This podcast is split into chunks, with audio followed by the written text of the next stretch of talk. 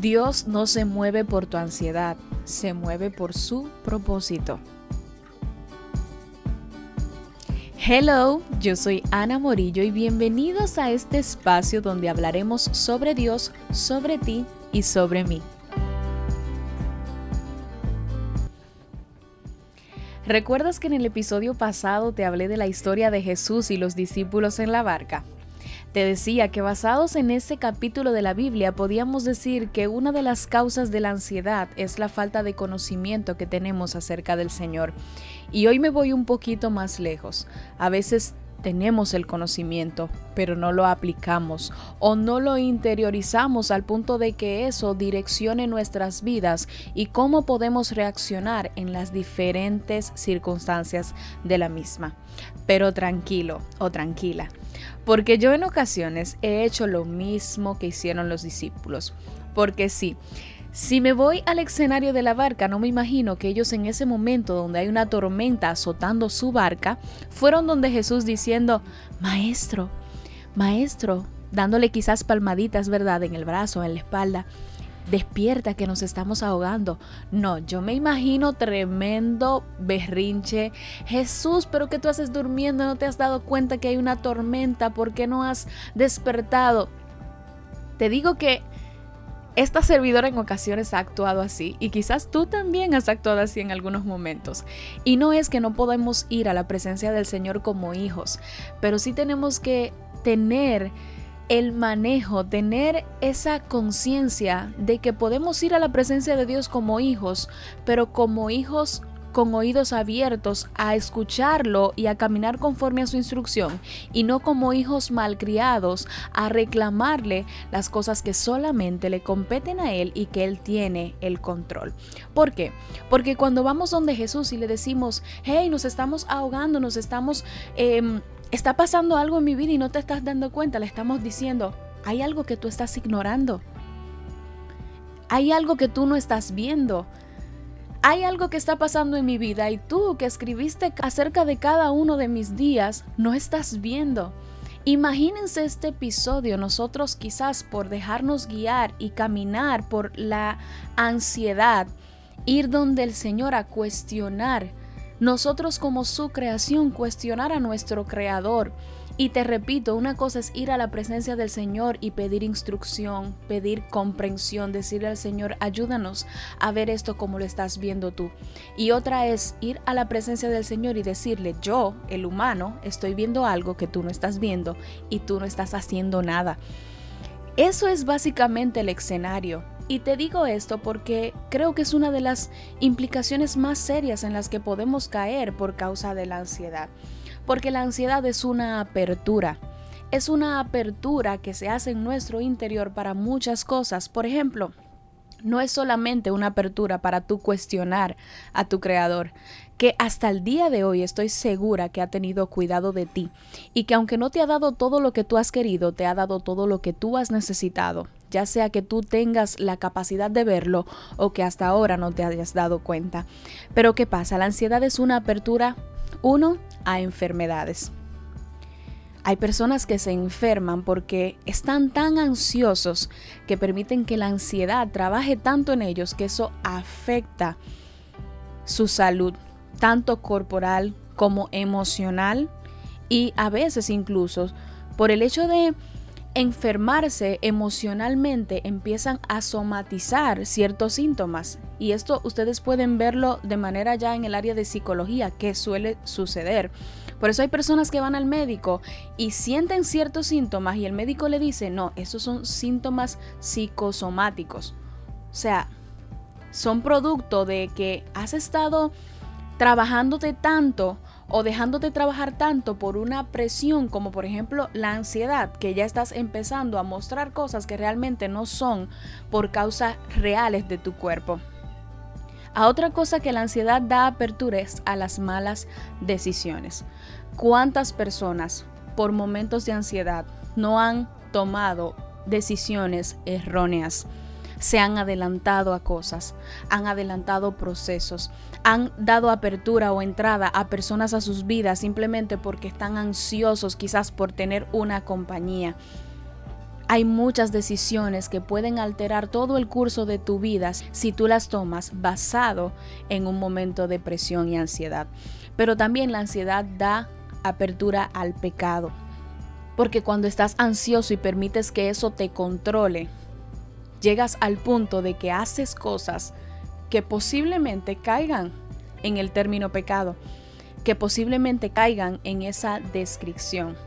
Por eso tienes que cuidarte, por eso tienes que, como te decía, bien administrar tus emociones.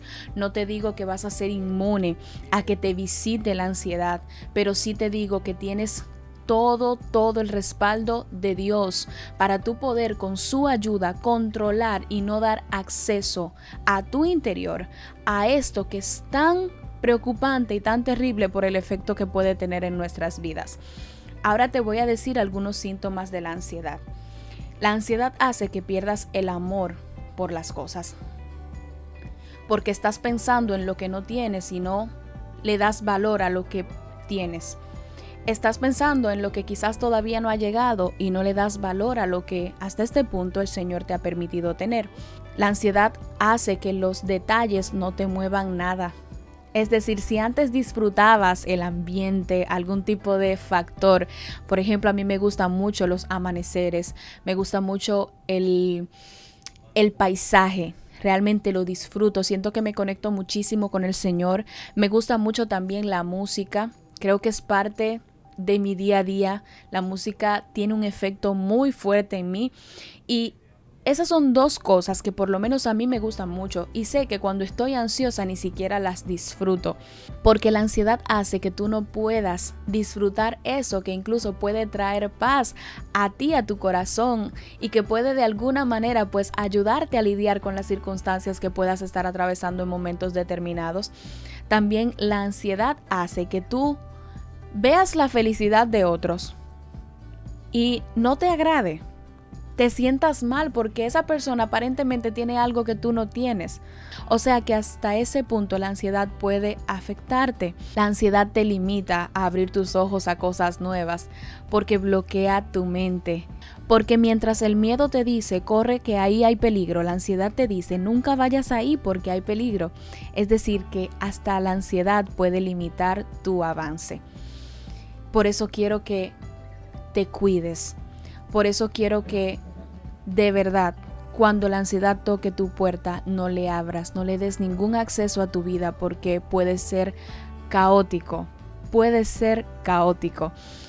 Y para terminar este episodio, que es de dos partes y si no has escuchado la primera, pues te la recomiendo porque es la base de todo lo que ahora te estoy diciendo quiero compartir contigo tres versículos que de alguna manera me han ministrado tanto que incluso ahora estoy trabajando con algo para colgarlo en mi habitación donde pretendo tenerlos, porque no te creas, yo no te estoy hablando de este tema desde una base de cosas que yo he visto, te estoy hablando desde una base de cosas que yo he vivido también, porque he tenido momentos en los que he tenido que pararme firme y decir, tú no tienes control sobre mi ansiedad yo no voy a caer en eso, porque yo sé quién es Dios, porque yo sé lo que Él me ha prometido y porque yo sé que si las cosas que Él me ha prometido aún no han llegado a mi vida, no es porque a Él se le olvidó, sino porque en su propósito no es el tiempo, porque a Dios no lo mueve mi ansiedad, a Dios lo mueve el propósito que Él habló sobre mí y que yo sé que va a tener cumplimiento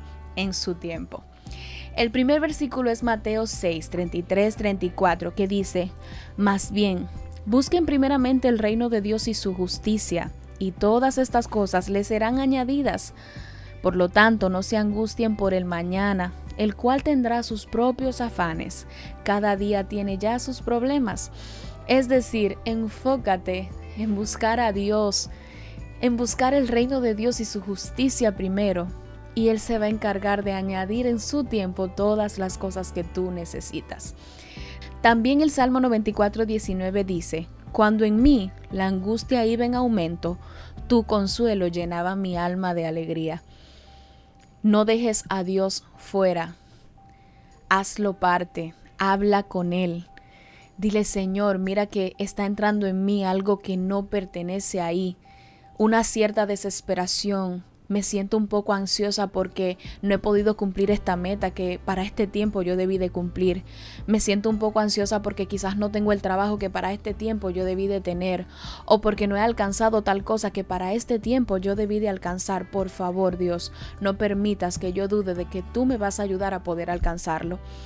Ora de esta manera, no dejes a Dios fuera, porque el salmista dijo, cuando en mí la angustia iba en aumento, es decir, la angustia entró y luego quería aumentar, pero el consuelo tuyo, Señor, llenaba mi alma de alegría.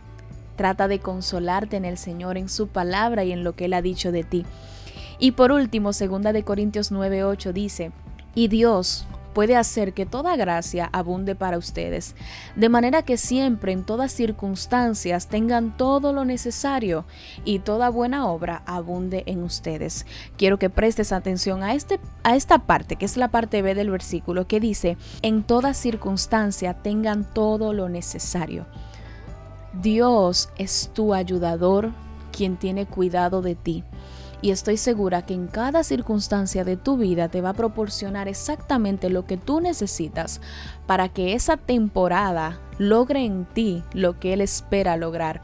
Y para que tú puedas en esa temporada hacer lo que Él espera de ti y sobre todo seguir creciendo en Él, que es el plan de Dios en cada temporada de nuestras vidas, que podamos seguir creciendo en Él, porque esa obra que Él completó en nosotros es perfeccionada cada día hasta su regreso. Así que hasta aquí este tema de la ansiedad, esperando que lo que te hablé, que fue bastante, desde mi percepción, claro, fue bastante práctico, bastante básico, basado en mi experiencia, en lo que ha funcionado para mí, también funcione para ti. Y será hasta la próxima. Y bueno, pues el tema de la próxima semana lo vamos a elegir igual, vamos a tratar de elegirlo a través de las historias de Instagram que les voy a estar compartiendo.